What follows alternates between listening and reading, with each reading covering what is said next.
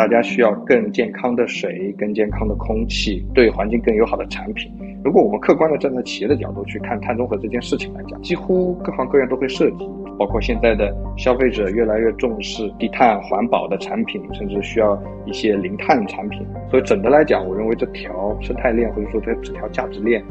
非常长，啊，也非常非常大啊。所以其实很早的时候就开始走环保啊，走清洁能源这条路啊，那所以其实也坚持了挺久了。带你认识一百个最有潜力的科技创业者。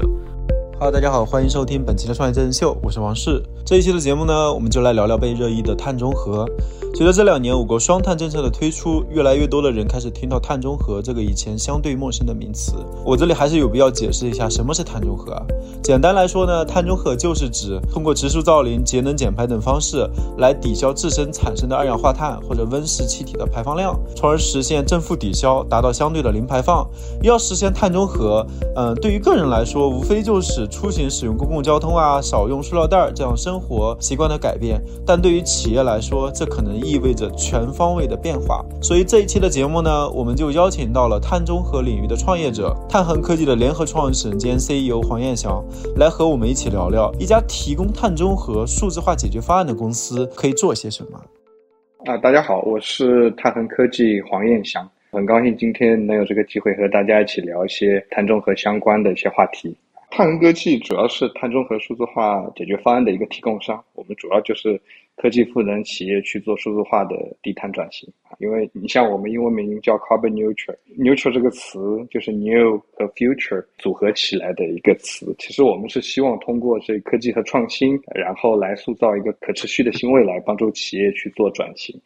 然后聊到这一块儿啊，其实呃，我对您个人还是比较感兴趣的，我也了解一下您个人的一个经历啊，从最开始就是参与就是世界自然基金会啊，当时其实做支教。然后紧接着又在学校里边，其实参加了这个三国的这个清洁新能能源竞赛，然后包括也做垃圾相关的一个呃社会创业项目，基本上都和环保其实是强相关啊。我们其实现在创业其实也聚焦到这种对环境特别友好型的，就是更偏社会责任型的这样的创业。就您为什么会一直选择在这样的一个方向上做投入呢？其实就像您刚刚讲，就过去十几年啊，从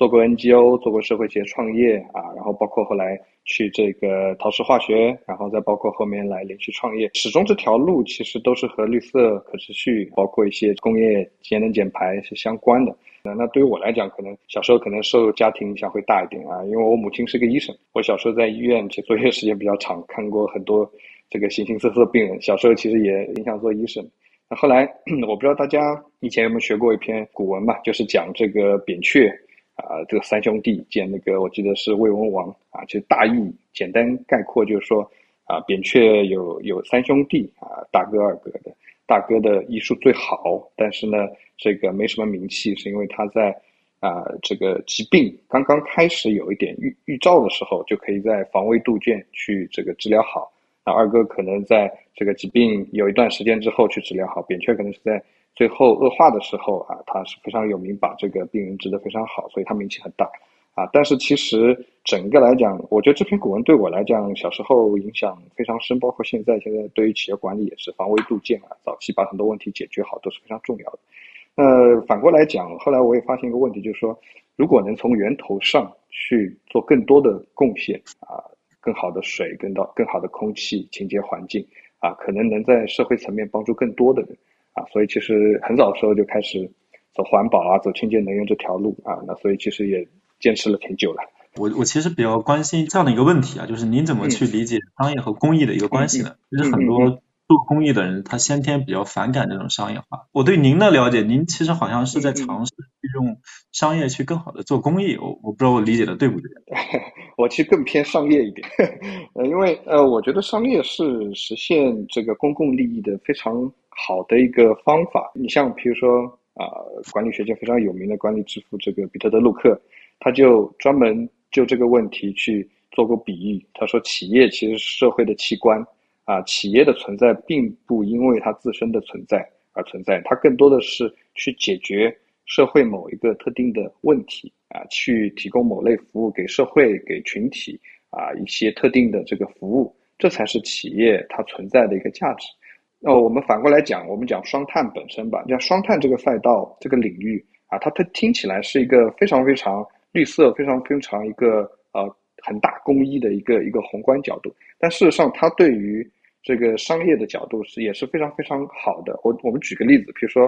作为企业，其实最大最基本的一个公共利益就是解决更多的就业，对吧？那我觉得这个是最基本的。那我们以这个双碳、新能源这个角度去讲啊，美国有一份报告就是讲，在这个美国就业市场有份报告就讲，在美国清洁能源、这个可再生能源的这方面的投资。每一个啊，每一个 million 就是一百万美金的投资，可以造就十六点七个工作岗位。那相比化石燃燃燃料的这个传统的，那可能一每一百万美金只能创造五点啊三个工作岗位，那差不多是三倍以上。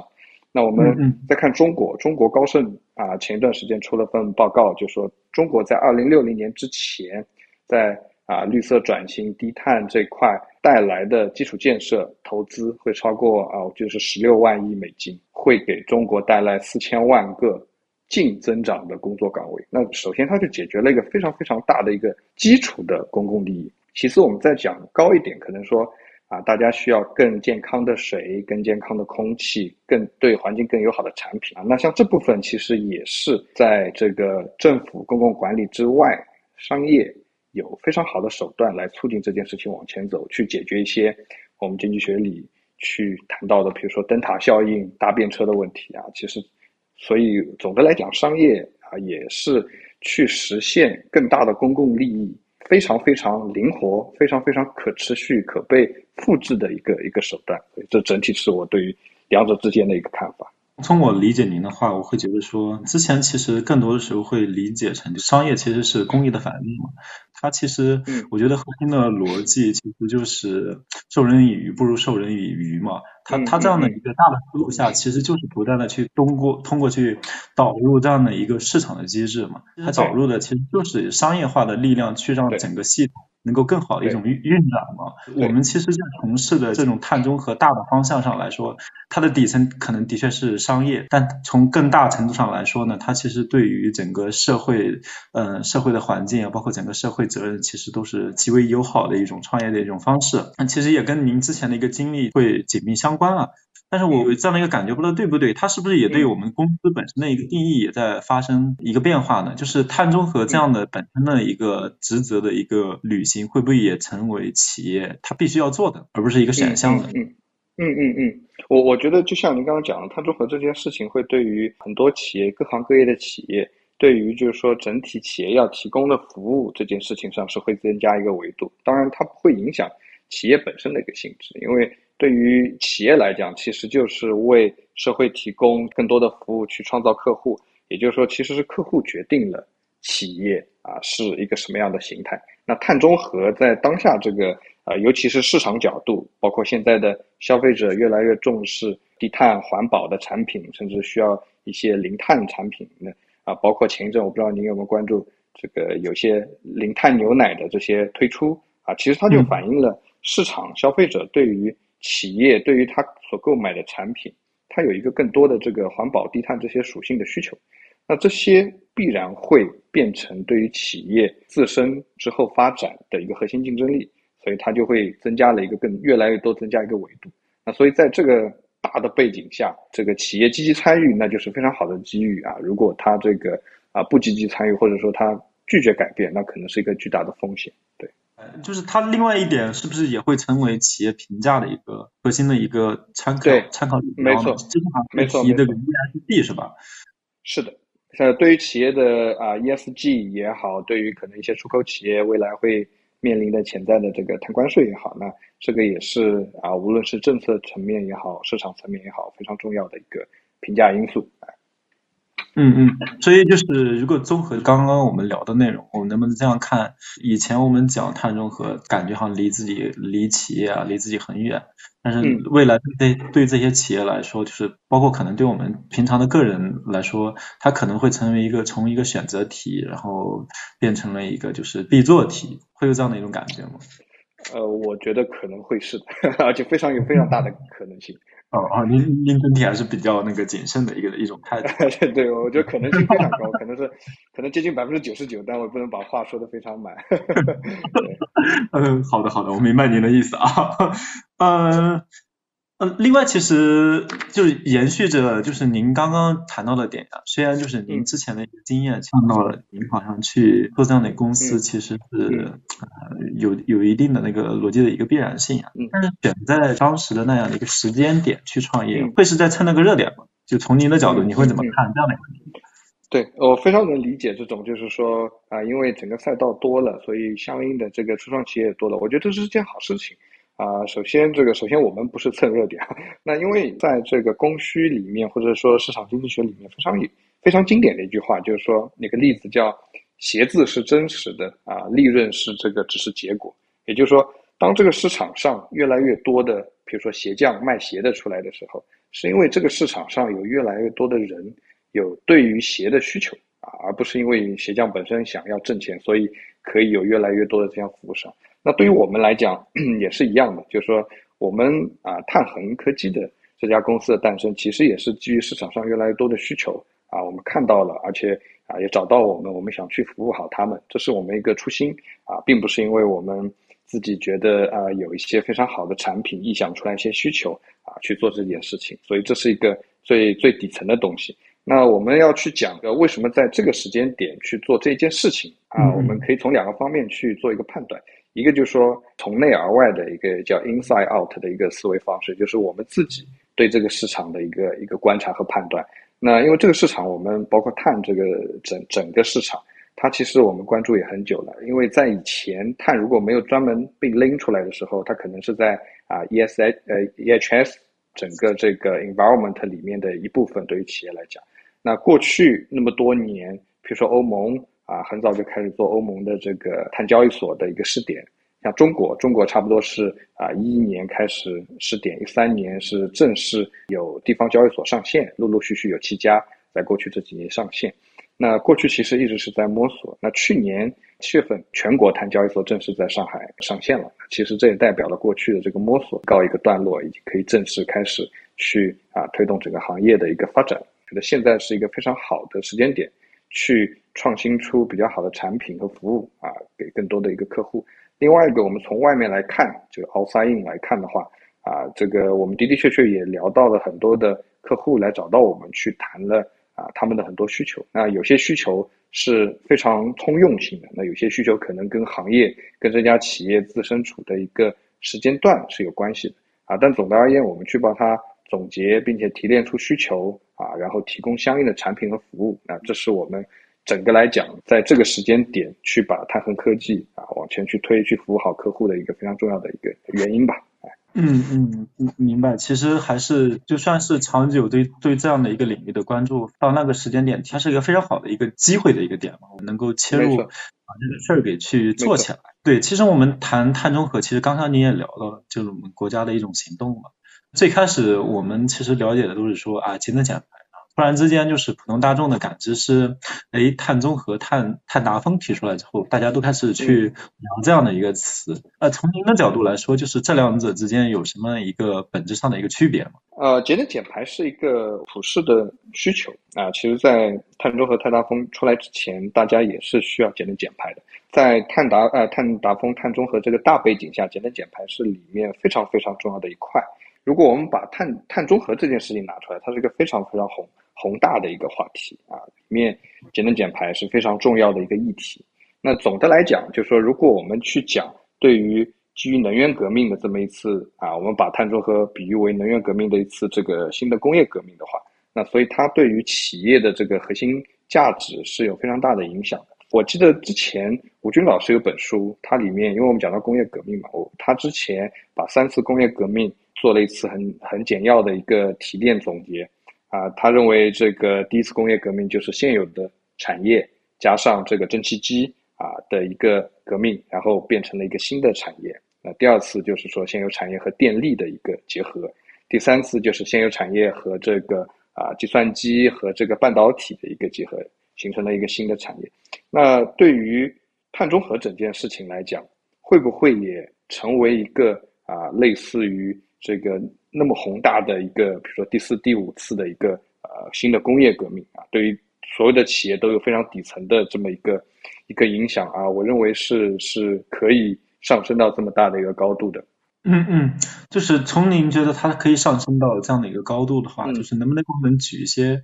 更为具体的例子，让我们更有感知一些呢？我们现在是不是有有些工业的企业已经在这样做了？首先，在这个行业里面啊，有需求的大概就是三类客户啊，一类是他是履约客户啊，可能全国碳交易所、地方碳交易所，他是强制履约的，他每年要为他的碳配额付钱，逐渐逐渐，他碳配额会很少，所以呢，他一方面他需要在短期对于碳配额、对于节能减排有一个非常重要的一个财务上的一个规划、战略上的一个规划，甚至提前囤一些碳配额，买一些场外的。如果今年 CCER 开了的话啊，去再去买一些场外 CCER。那从长远来讲，他们可能也会很在意一些这个碳捕捉的技术啊。这当然中短期还有一些氯氨氯氢的这个清洁能源的使用。所以整的来讲，对于生产方式啊，整个过程非常有可能涉及到一些重塑啊，甚至是这个改造。那还有一类就是刚刚讲到的这个 ESG 啊、评级啊，那它里面就会涉及到不仅是这个。企业碳排放可能还有产品碳足迹啊等等这些概念，那它就会涉及到上下游的合作啊，数据的一些交换，那这里面也是有非常多的一些需求的。那他们的需求可能就跟这个直接履约啊这个不完全一样，因为第一类企业它是直接履约的，它你未来这个可能到六零年的时候，它可能就没有配额了，它就是你看你如何自己去降碳。那对于他来讲，三张表里的资产负债表是非常清晰的，去把配额啊等等去做相关。那对于不直接履约的企业，可能对他直接带来的这个机遇和挑战，那就会涉及到说，比如说，如果你首先你肯定是要减排，你要用绿色这个可再生能源的，这个有可能是你自己承诺的，也有可能是你的客户对你的要求。那你如何在早期啊做一些这方面这个能源的购买，或者说啊一些相关分布式发电能源的及早的布局啊？那从长远来讲，对于企业的这么一个资产。啊，它是不是同样我要降多少碳，付出多少钱等等等等，这也是个非常量化的事情，因为直接会涉及到现金流，会涉及到这个资产负债表，啊，都是非非常有影响。那还有一类就是说，如果啊接下来的这种欧盟的碳边境税等等等等这种进出口，它变成了一个常态，对于企业来讲，尤其是出口企业来讲，那它的这个利润率就会大幅下降，甚至说啊，可能如果它碳排控制不好，它甚至它比它成本还要还要低。现在做碳中和的都是大企业吗？都有，但是你要说大企业多一点，的确会多一些啊。但你要这么说，就是说中国的，我们以中国为例吧，中国的呃规模以上，也就是两千万啊这个销售以上的工业企业，差不多三十七万到四十万家。其实，在我们看来，他们都算啊不错的一个规模的体量的企业。那对于这些企业里面，他们各自面临的。碳中和、碳达峰这个大背景下带来的压力的方向是不一样的。有的就像刚刚我们讲的特别大啊，它是发电企业，它是这个履约企业，它甚至还是钢铁啊等等一些即将履约的企业。那有一些可能它并没有这个二氧化碳排量达到要去履约啊，但它同时也是非常重要的市场上的一些啊这个参与者，它可能要去打造自己的品牌。你比如说一些纺织行业，一些这个服装行业。啊，他非常愿意去打造自己一个品牌。你像国外有个叫 Alberts，啊，他打的其实就是往那个 ESG、往这个低碳环保方向走。那对于这些企业，它的碳排量，它肯定没有发电企业那么大啊，但同时它也在积极的去践行、去推动它这个行业的这个啊低碳减排。同时，像这种一推，那它整条供应链都会去推啊。所以，其实我们可以说，对于工业企业，或者说不不只是工业企业。工业企业之外的服务业、互联网企业，甚至现在连金融行业、银行啊，都在积极的去响应这件事情。只是每个行业啊和不同的体量的企业，它所面临的碳中和的压力和它参与的方式啊是不完全一样的。嗯嗯，您刚刚提到的就是银行也在这种碳中和，他们是哪个需求需要碳中和？我还蛮好奇的一个点。首先，有些银行自己会有一些这个银行自己的碳排查、碳核查。啊，是积极响应国家的一个三零六零嘛？啊，另外一方面就是现在啊，央行给了啊减排工具，所以商业银行也是非常积极的去帮助资本去流向这些未来的产业，绿色能源啊、清洁能源啊啊这些地方，所以他们也非常积极的去去啊做一些新的贷款项目，做一些新的这个啊甚至是评级等等等等。所以其实就是我们各个行业推的这种无纸化的这样的一种行动，其实总体来说也在属于这样的一个浪潮当中。我理解是不是现在其实还处于非常早期的一个阶段？对，是的，呃，我们可以从全球来去讲这件事情。你像欧盟在碳这块做的比较早，那全球来讲，比如说如果还没走那么早的话，对于企业以前可能是 EHS 这块抓的比较多，那二氧化碳在 EHS 里面的 E 啊，environment 里面是非常重要的一部分。那所以其实啊，过去有很多 EHS 的这个软件服务商，后来也有些就包包括标普去年还买了一家非常大的，好像四百七十亿美金啊，这种它对于企业的 EHS。对于很多的数据啊，他们也有非常多的一些积累。碳专门把碳提出来，然后做衍生服务呢，啊，也是看随着各个国家逐渐的这个成熟。比如说中国，中国今年全国碳市场的建立，那我相信也有很多类似像我们这样的企业诞生来服务这个行业啊。我认为这是一个非常好的一起推动行业进步的这么一件事情。那我们也会看到一些。啊，比如说大厂，对吧？阿里啊，阿里包括他们可能也会做非常类似的这些事情，包括 Amazon 这个亚马逊云啊，他之前也讲了说，呃，会对他用他云服务的企业提供一些碳数字化的一些计算啊，简单的计算这些东西，就相当于他原有的服务做一个简单的延伸啊，但他可能不会做那么重，不会像我们说做整套数字化服务的转型，包括后面的各种需求，他可能。稍微解决一些他的这个额外需求就可以，所以总的来讲，大的玩家我觉得大家都在积极成长。啊，所以这个行业整体还是非常大的一个蓝海啊。沿着就是我们刚刚讨论的碳中和其实是一个全球化的一个议题嘛，但我我理解，嗯，我们目前看到一个比较多的讨论词叫碳壁垒，国际国际贸贸易中好像慢慢出现了更多的一个碳壁垒，这个会成为未来国际贸易的一个特别大的一个趋势吗？就现在它发展了一个什么样的情况呢？对，呃，因为包括欧盟去谈这个碳边境税、碳关税啊，包括其实它很早就开始谈航空碳税，最近很很火的也在谈海运碳税，所以其实这件事情谈了很多年了。航空碳税最开始欧盟谈出来，其实很多国家是抵制的，但慢慢慢慢，其实这件事情我认为，包括碳边境税啊，欧盟都已经把这个。这个五个行业定得非常清晰了，所以整件事情的推进，我认为在未来它肯定会形成一个啊世界格局里的这个单边或者多边的碳关税的这么一件事情。包括去年 COP 二十六啊，也是联合国也是专门为这件事情去组织了一些议题，包括他接下来也会积极的去引导不同地区国家之间的这个 ETS，也就是我们说的碳的交易排放系统去做互认。所以从我的来看呢，未来国际贸易中碳这件事情作为一个说壁垒也好啊，话语权也好，定价权也好，是会非常非常重要的。这也是我们啊，碳恒科技希望在推动市场发展的这个过程中，能够让我们中国在全球啊有有话语权。嗯，就能不能给我们具体举一个例子，就是现在出现了就是实际有碳关税的这样的一种例子吗？嗯嗯嗯，譬如说啊，我们不一定叫它碳关税啊，可能是一个，比如说欧盟。啊，今年应该两月一号吧，应该已经实施了一个锂电池啊出口到欧盟有一个碳足迹，它计算接下来它会就这个里面涉及更多的标准啊，甚至是这个处罚也好，这个收税也好，它慢慢慢慢这些东西会跟上。所以这个两会的时候，宁德时代曾总嘛，不是专门有一个提议提案，就是说要加快中国的这个。啊，电池，电池，我觉得是这块的这个碳足迹的整体计算的体系的搭建啊，所以其实在这块这一个非常具体的单品啊，这块已经往前走了。那欧盟的碳边境税呢，其实就稳步的在对于法案的推行也好，对于啊试运试试行，最后最终过两年正式实行也好啊，整件事情欧盟也在往前推啊，对整体就是可预见的未来这个事情，我相信是会发生的。所以就是从另一个视角我们来看，就之前其实苹果也宣布它的全部的生产产业链全都要脱碳。所以它其实并不仅仅是节能减排的一个考虑，作为一个跨国企业，它的确需要在这一块去占领先机啊，的确还是有非常深的在商业竞争层面里边的一个思考在在这里面。另外，其实我们之前也讨论的一个点，这就是欧盟它在碳减排包括碳中和整体处在一个先行者的一个角色，包括它其实也出了非常多的一些公司，还有一些。国际标准啊，比如说那些可能很多的一些，嗯，碳排放它本身衡量的一个指标，可能就是很多是欧盟去定义啊。这个领域是已经被竞争的这种格局锁定了吗？就是中国公司它在里边还有很大的一个机会吗？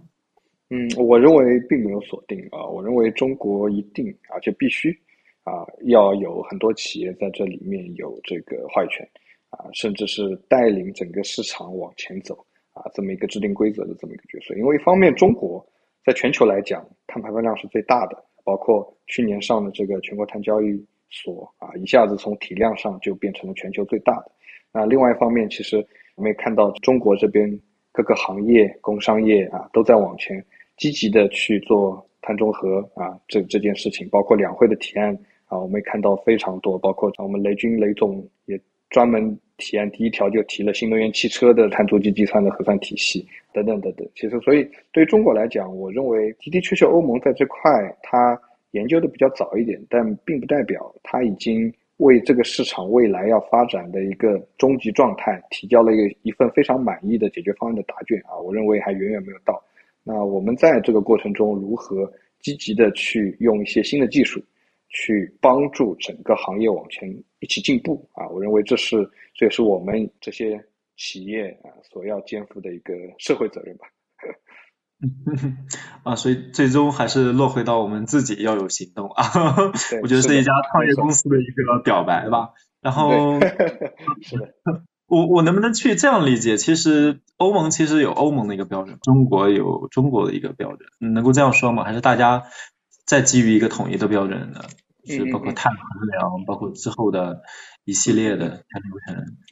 这个有点像是啊，我们可以说是像有点像会计准则啊，这个行业。国际上我们说会计准则 （accounting principle） 啊，对于可能美国啊，可能用这个 USGAP 多一点，然后其他国家用这个 IFRS 啊，尤其是英国用多一点。那中国有中国自己的这个啊 China 的这块的这个啊 accounting principle，所以呢，各个地方会有区域性的。使用的标准啊，当然从方法论来讲，或者说最原始的学术角度来出来的话，他们互相啊还是这个同根同源，一直往上追溯，肯定能追溯到相同的一些准则出来。那我们如果想，比如说讲国内，国内现在在全国履约的企业，就是全国碳排放履约的这些发电企业，那他现在计算，他用的就是发改委的一些排放因子啊，等等等等。那这个我们可以。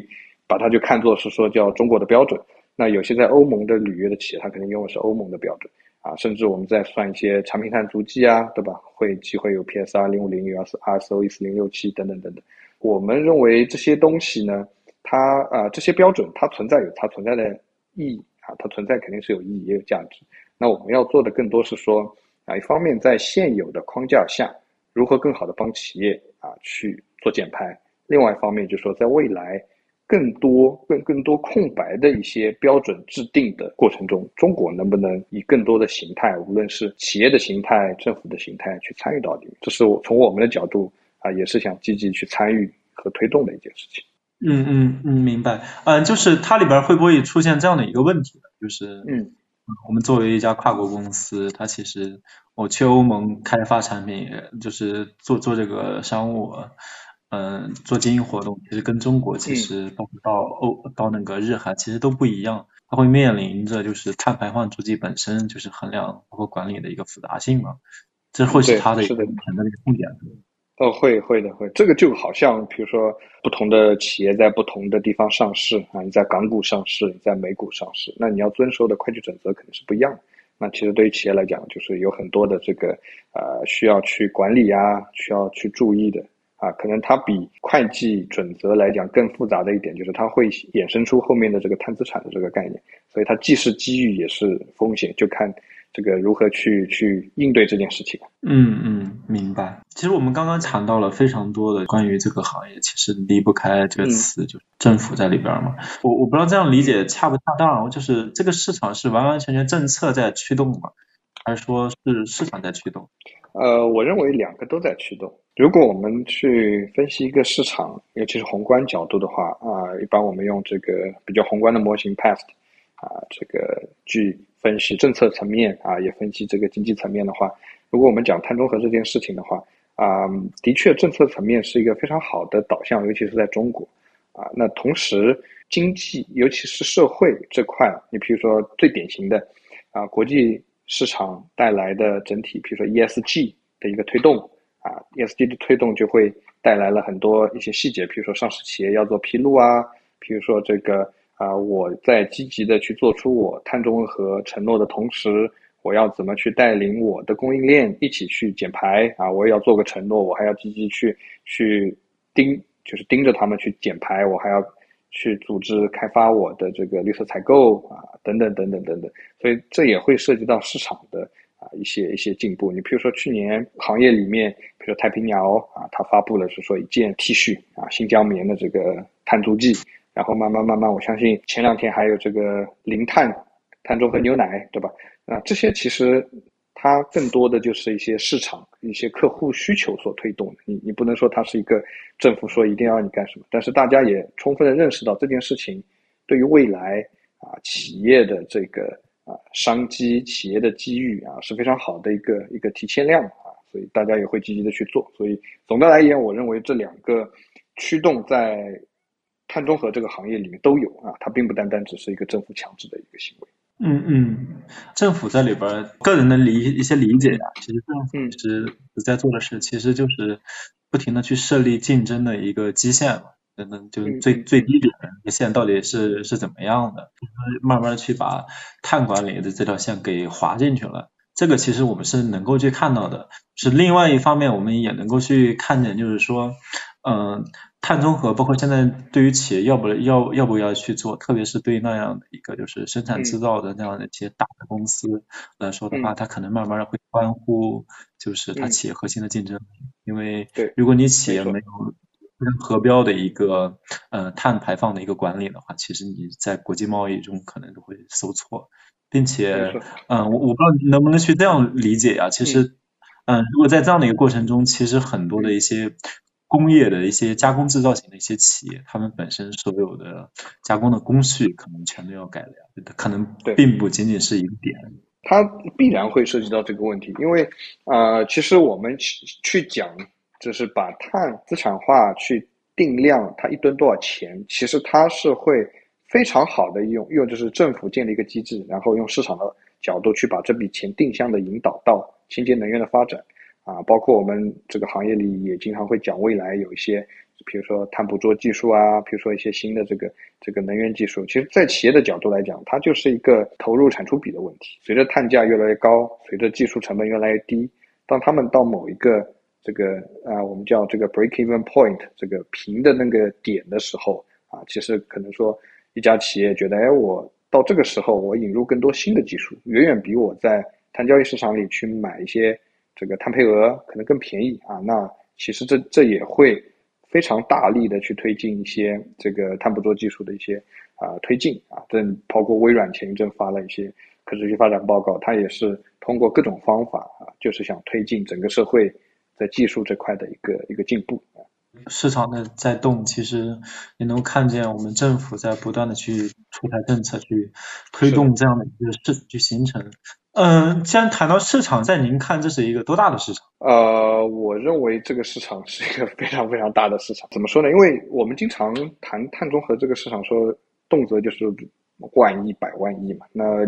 就是说，在这里我们不做这个很宏观的算术题啊。我只是说从全球层面去看企业的需求。因为如果我们客观的站在企业的角度去看碳中和这件事情来讲，首先它是一个几乎各行各业都会涉及，只不过。啊，每不同的行业、不同的企业，未来可能我们说，对于同样一吨碳，它要付出的成本可能是不一样的啊。我们其实有一个专门词叫企业内部碳定价，对吧？这个每就是不同的企业可能是为此要付的钱啊是不太一样的。那这个是很关键的。那我们回顾啊，就是过去几十年企业底层产生的这些需求，你像比如说上世纪八十年代啊，开始在这个。美国这里开始有一些啊叫财务软件啊，甚至后来九十年代到引入到中国也开始慢慢慢慢财务软件啊，我们所熟知的一些巨头企业，比如说 SAP 啊、Oracle 啊这些做这个企业整体 ERP 的啊数字化的，在最早期啊也是做财务软件，比比如 SAP，它最最早就是给这个啊英国帝国化工企业去做财务软件，然后慢慢慢开始做整套 ERP。啊，那因为像财务软件、财会这个对于企业来讲是一个底层需求，它是一个一个一个便利性需求需求啊，几乎所有的企业都需要，所以它就塑造了一个非常大的市场啊。美国像 SAP、Oracle 等等的这些企业都是非常大的万万亿级美金的一个一个巨头。那再往后，大家可以看到一些底层需求，像 CIM 这种东西啊，这个也会产生 Salesforce 等等的。那我们在我们看来，企业的这个面临碳中和、碳达峰，它也是一个底层的需求。那它也会对于数字化也好，对于后续的这个整套节能减排、生产线的改造啊，等等等等，它都会带来非常多的一些机会啊，去推动这个生态链里面的各个企业一起集合起来。为这个各行各业的企业去提供服务，所以整的来讲，我认为这条生态链或者说这这条价值链非常长啊，也非常非常大，是这个我认为是很难去去一下子可以被计量的。但其实也没有谁可以在这一条链里面把所有事情都做的，所以合作共赢，一起把这个市场变大，我认为是现在当下整个碳中和市场的一个呃一个一个现状吧。哎，从企业角度来讲啊。用数字化、用量化的方式把很多的碳排放计计算完，这肯定是第一步啊。就是你没有量化，你很难去做相对应的后续的这个啊行动啊。你说你要，比如说你并不知道你排多少碳，你也并不知道你在各个领域所面临的潜在风险啊，未来对你这家企业带来成本的上升是多少？那当有一些实际的项目出来的时候啊，你很难去衡量说。这个项目我要不要去投？这个碳汇我要不要去买？这个绿电我要不要去买？啊，你很难去做，就是从企业运营角度，碳资产也好，投入产出比也好，去衡量啊，你很难去做相应的节能减排啊。但如果你全部量化了，那就是一个数据驱动的量化的决策啊。那后续的很多的这个决策，比如说涉及到生产线的工艺的改进，涉及到这个零碳，你甚至说你买原材料，你要买生物基。对你成本有非常大的一个上升，那所有的这些决策，它就可以在一个理性且量化的角度，在在企业内部去做一些决策啊，我认为这个是非常重要的。呃，一方面我们面向就是这帮大企业，他们其实会有碳管理本身管理的一个复杂性嘛，因为这里边其实一方面标准不统一啊，另一方面其实各个。跟针对不同的行业呢，它好像又有不同行业的一个一一个计算，所以这里边呢，回到底就是还是需要有专业人去做专业事儿，不是任何一个人进来里边的没有这个行业的 know how，这个事儿其实做起来还是非常有非常难的一个点呀。呃，我们其实刚刚也谈到了这个市场的它最终的一个驱动力啊，啊，但我们刚刚主要的一个讨论呢，其实会聚焦到说是行业的一个大公司啊。但是中国最多的还是中小型一些公司啊，就是这些中小型的一些公司，它未来也要会踏入这样的一个浪潮中才可以吗？还是说和和他们没有太大关系呢？呃，必然是有关系的，只不过它这个和它碳中和相关的这个场景可能会不完全一样。你比如说，如果排的碳特别多，那基本上国家划一条线，那你可能就会进全国碳交易所啊，以及地方碳交易所，有些都已经开始进。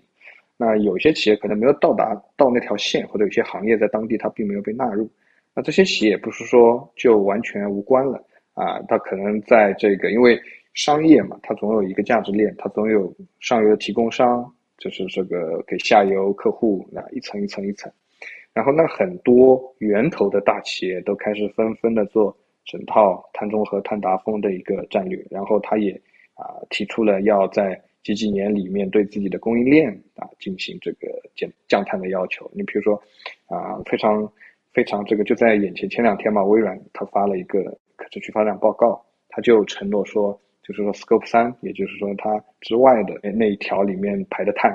它承诺在二零三零年它要降百分之五十，那是以二零二零年为基准年啊，对比二零二零它降百分之五十，这就是一个非常大的一个降幅。啊，而这些降幅里面非常大的一部分，就是说要求上游的供应商，啊，你也要去降，你给我提供的东西的时候，你要去降碳，啊，不然我是没有办法积极的去完成我 Scope 三里面的这个降碳。啊，像同类像它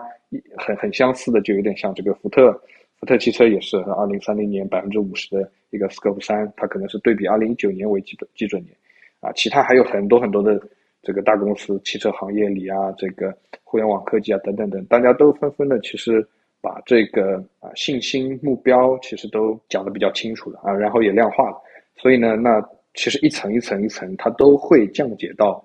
供应链、供应商啊，都会积极的要去参加这种这种降降碳。那我们现在有服务的一些客户就是的，就是说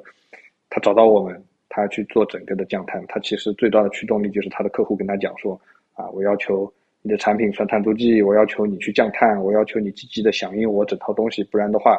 在这个一个一个同等的这个竞争的时候，可能你和你的竞争对手相比，你就少了这么一个核心竞争力啊，那他可能对你的采购会逐渐的减少，甚至说这个这个就不买你东西了，所以呢，这个也是一个无形的一个一个挑战。所以，其实对于啊，这个我们也不叫中小企业啊，我我们认为是供应链里面的各行各业的企业，其实都是有非常大概率啊，会这个一起加入减排这个整件整件这个事情里来。其实我们发现，在商业大的一个系统里边，当大公司本身去做这样的一个碳中和，包括相应的碳管理的一个动作的时候，它其实是会倒逼，就是它的供应商，就是这这些中小公司，包括和它产生交易的这些公司，全都要进行一个碳减排。所以它慢慢的其实会扩展成完全上的一个嗯面的一个事情，而不是其实大公司其实是里边特别核心的一些。节点的一一一种推动，那这个就是其实是大家都不想看到。我其实之前也也了解了一下，我们公司它核心提供的是两个服务吧，嗯，一个其实就是碳排放数字化的一个监测，另外一个其实就是碳资产的一个智能化管理。这这两种就前面就是碳排放的一个数字化的一个监测，其实呃大家其实都很很容易理解呀，就是后面的一个谈到碳。资产的一个智能化的一个管理，就是碳什么时候变成了一个资产？资产其实意味着它就是公司的一个财产嘛，它怎么会变成一个资产？对这样的一个点，就是能给我能不能给我们展开讲一下？就像刚刚讲的，就对于不同企业，有的企业是履约，有的企业可能不履约。那对于不同企业来讲，它的这个碳资产这个概念其实就不完全一样。简单来讲，对履约企业来讲，就是说有多少配额，这个履约多少，你买了多少 cce 啊，那这些其实都可以等价的啊，去按。比如说我们现在的一个碳价，或者说我们未来三年的一个碳价去做一个一个碳资产的一个管理啊，那对于一些其他的，比如说不履约的企业，那我们也会去对于它所处的行业，它所面临的风险和挑战去做相应的一些这个场景的分析。因为最后啊，对于企业来讲，这些东西最后都是要落到三张表，或者说投资回报率来讲，那它是一个企业运营过程中所面临的一个现实的问题，它不是一个这个。啊，讲个环保，然后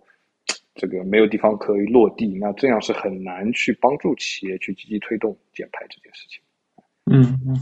所以这个事儿就是到现在来看的话，已经完完全全不再是我们之前谈的一个环保问题了，可能能够进进入企业那三张表里边的一件事情了。是的，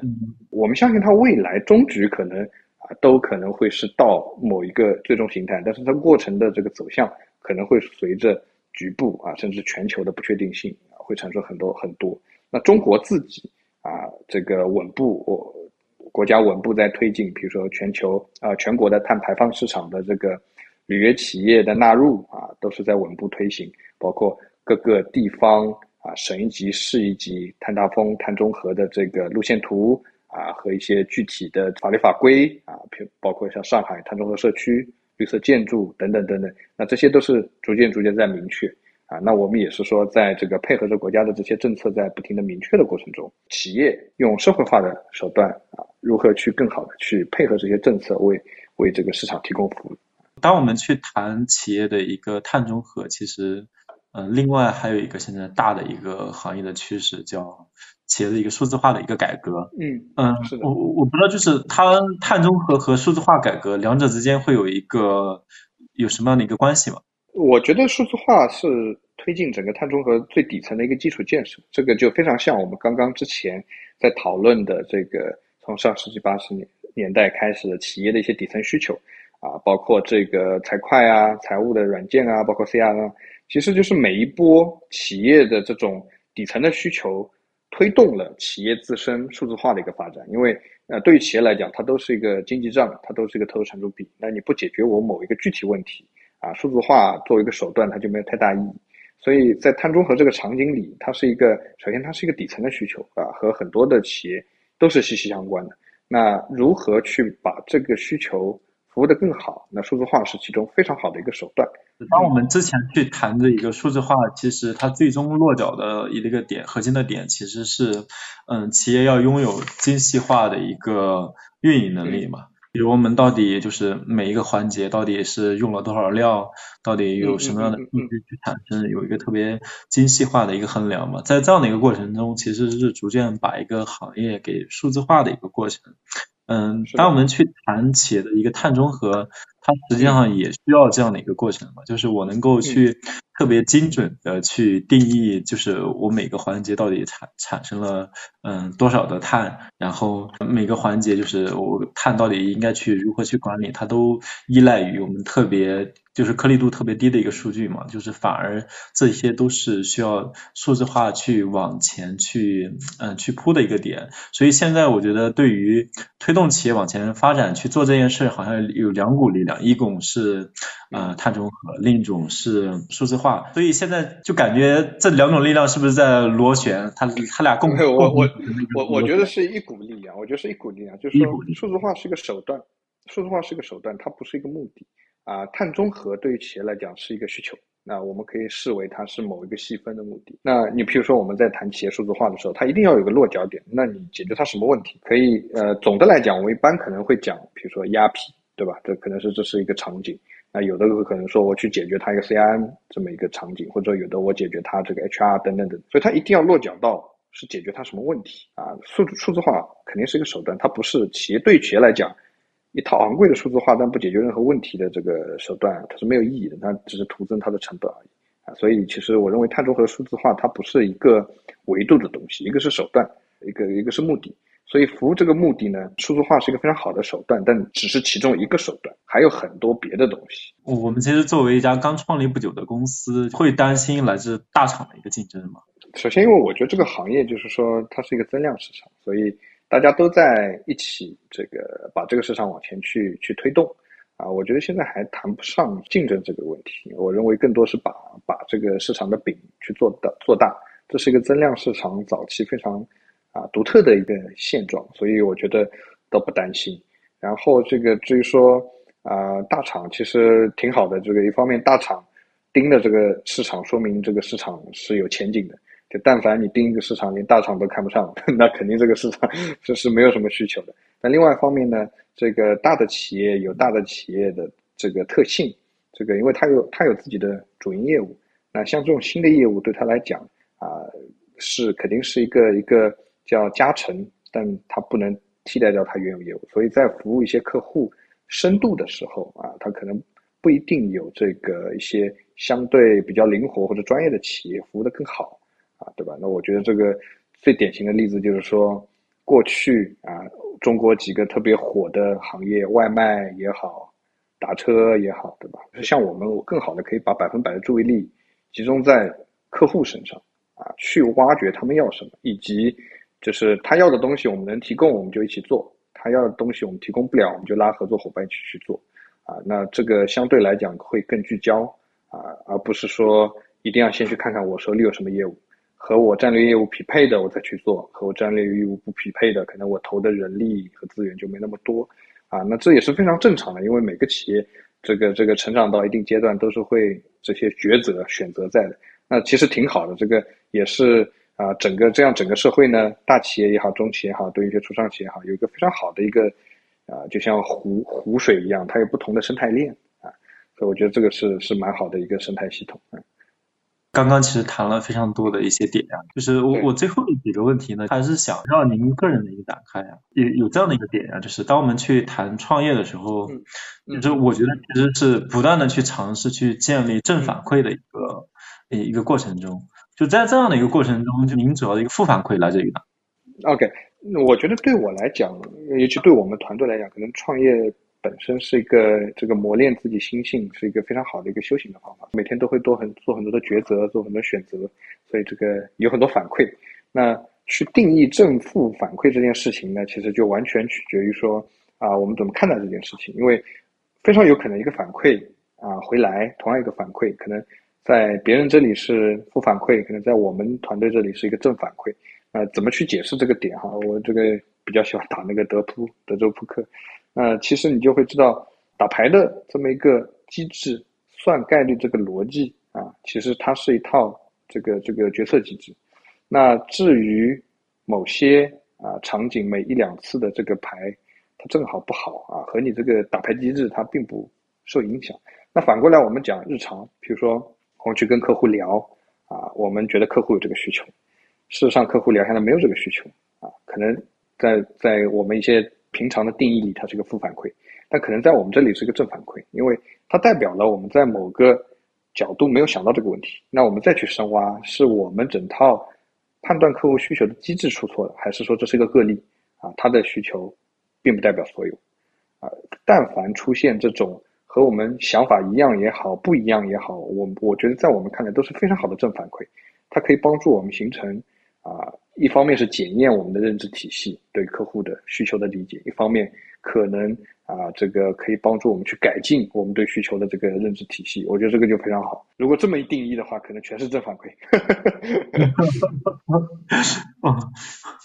那我觉得有有这样的一个心态，真的是特别特特别好的一个心态。因为其实很多创业者交流的话，就他会觉得啊，我创业好像就是一个不断负反馈的一个过程。我感觉好像在不断的去有一个自我的否，在自我否定中去不断的去建立一个正反馈的一个过程。就反而从我们的角度来看的话，反而去尝试把这这样的一个事儿去，嗯，换一个角度去理解啊。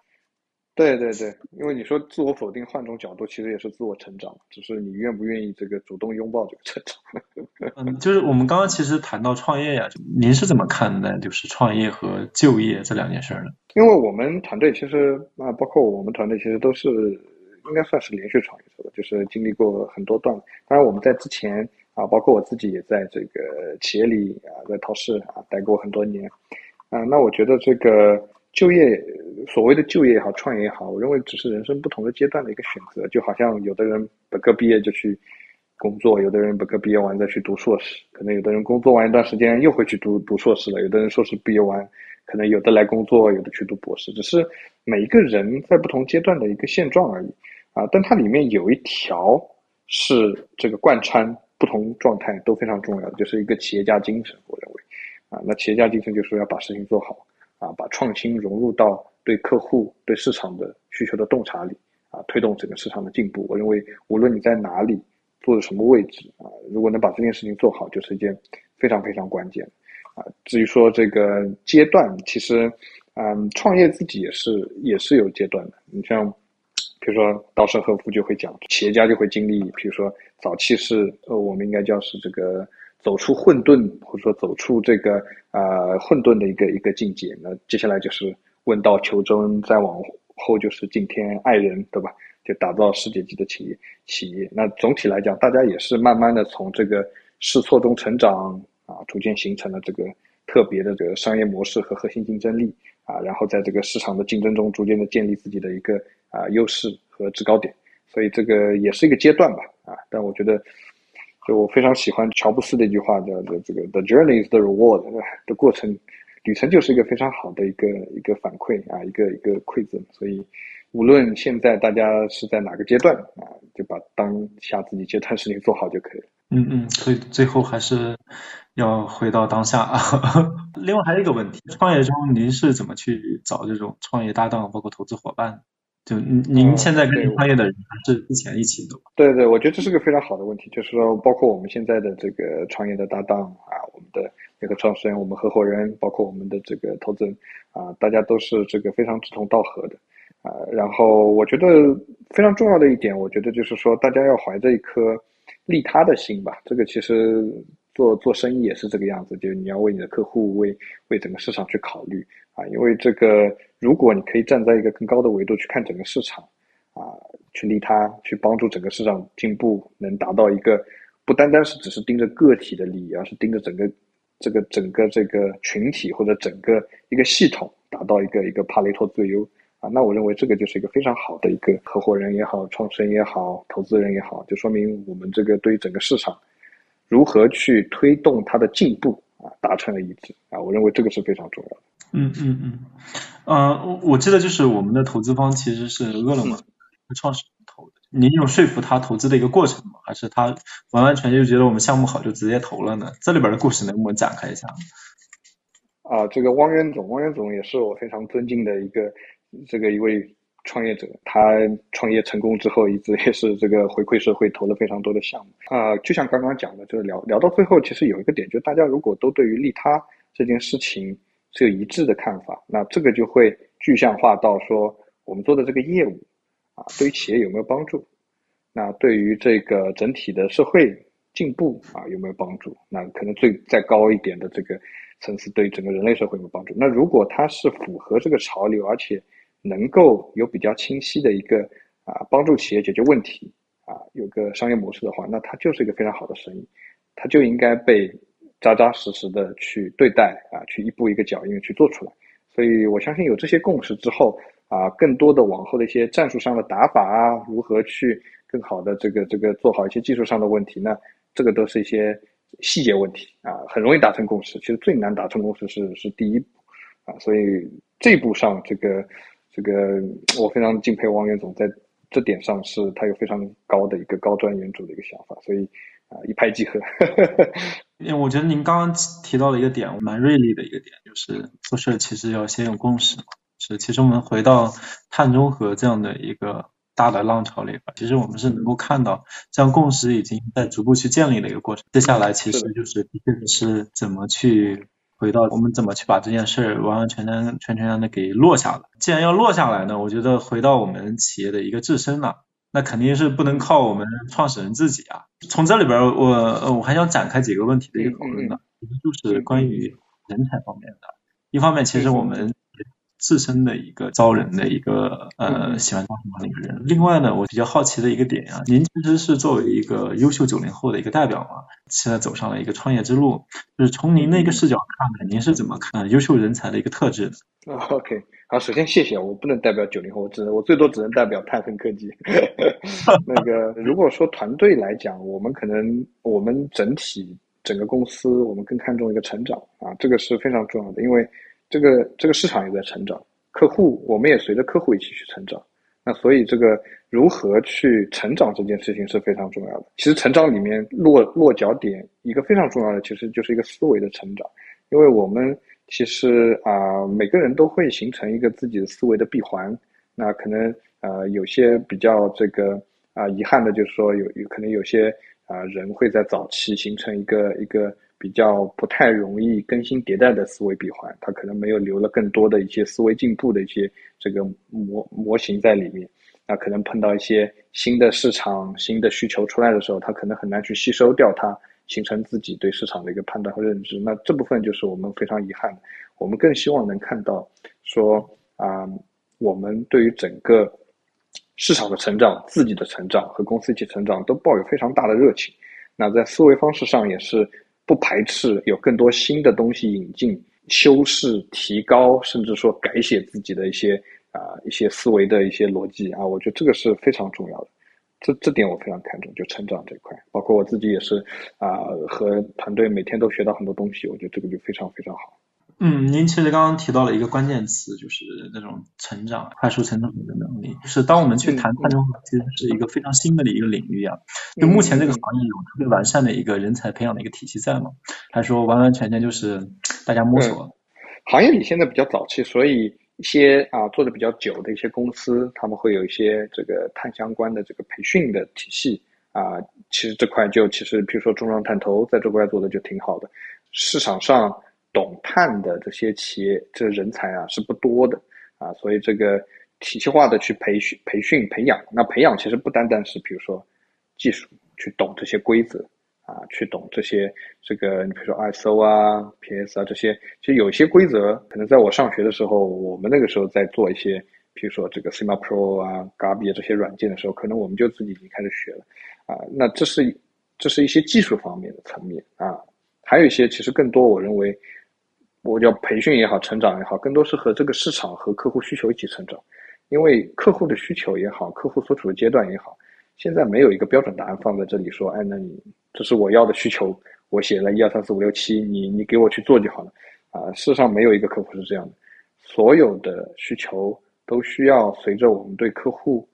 业务的洞察理解，站在他的角度啊去抽象出来行业里共性的一些需求，然后提供高于行业平均水平，甚至说高于行业现有最好水平的标准化产品和服务给到行业啊。这其实是。我们整个呃行业一起成长非常重要的一个点。你要说标准答案，现在行业 其实我我个人认为啊，都都远远还没有，都是都是在不断的把这个行业更好的产品和服务的边界往外推啊。我觉得这件事情就是非常令人兴奋的。就是最后一个问题啊，也是我们一直比较。经常有的一个环节呀，呃，我们想请就是每个来参与的创业者都给我们去观众去推荐一本书。好的，那因为我想大家都比较关心碳中和，尤其是底层这个能源这个转型这个话题嘛，呃，有本叫这个《能源神话与现实》，可能比较适合大家，比较喜欢这本书，因为它给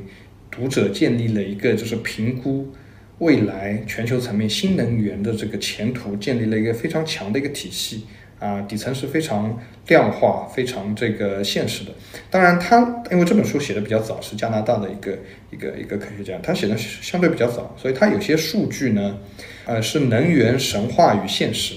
哎，对对对，啊，当然它里面有些数据相对比较早一些，他得出来的一些结论并不完全啊是。正确的，我认为哈，就是要辩证的看看它的很多的结论，但是它整体的框架，我认为是非常好的。就是说，你在评估一个新能源一项技术在普遍被应用之前，它有哪些先决条件？比如说到某个点的时候，它需要突破哪些啊一些问题？那这个对于一项技术的推广啊，前提的这个理解是非常重要的。这个对于我们接下来去预判整个市场。全球的能源市场也好，中国的碳市场也好，它未来的一个发展方向，它会长成一个什么样啊？提供了非常扎实的这个底层理论依据。好啦，这就是今天的这期播客，感谢今天嘉宾的分享。如果本期节目对你有启发，期待你的留言。如果你想听见我们和谁对话，也欢迎你在评论区写下公司或者创始人的名字，或者你有哪些建议，也期待在评论区看见你的想法。你还可以在微信视频号搜索“创业真人秀”来找到我们。每周我们也会邀请创业者来和大家面对面交流。感谢大家的收听，我们下期节目再见，拜拜。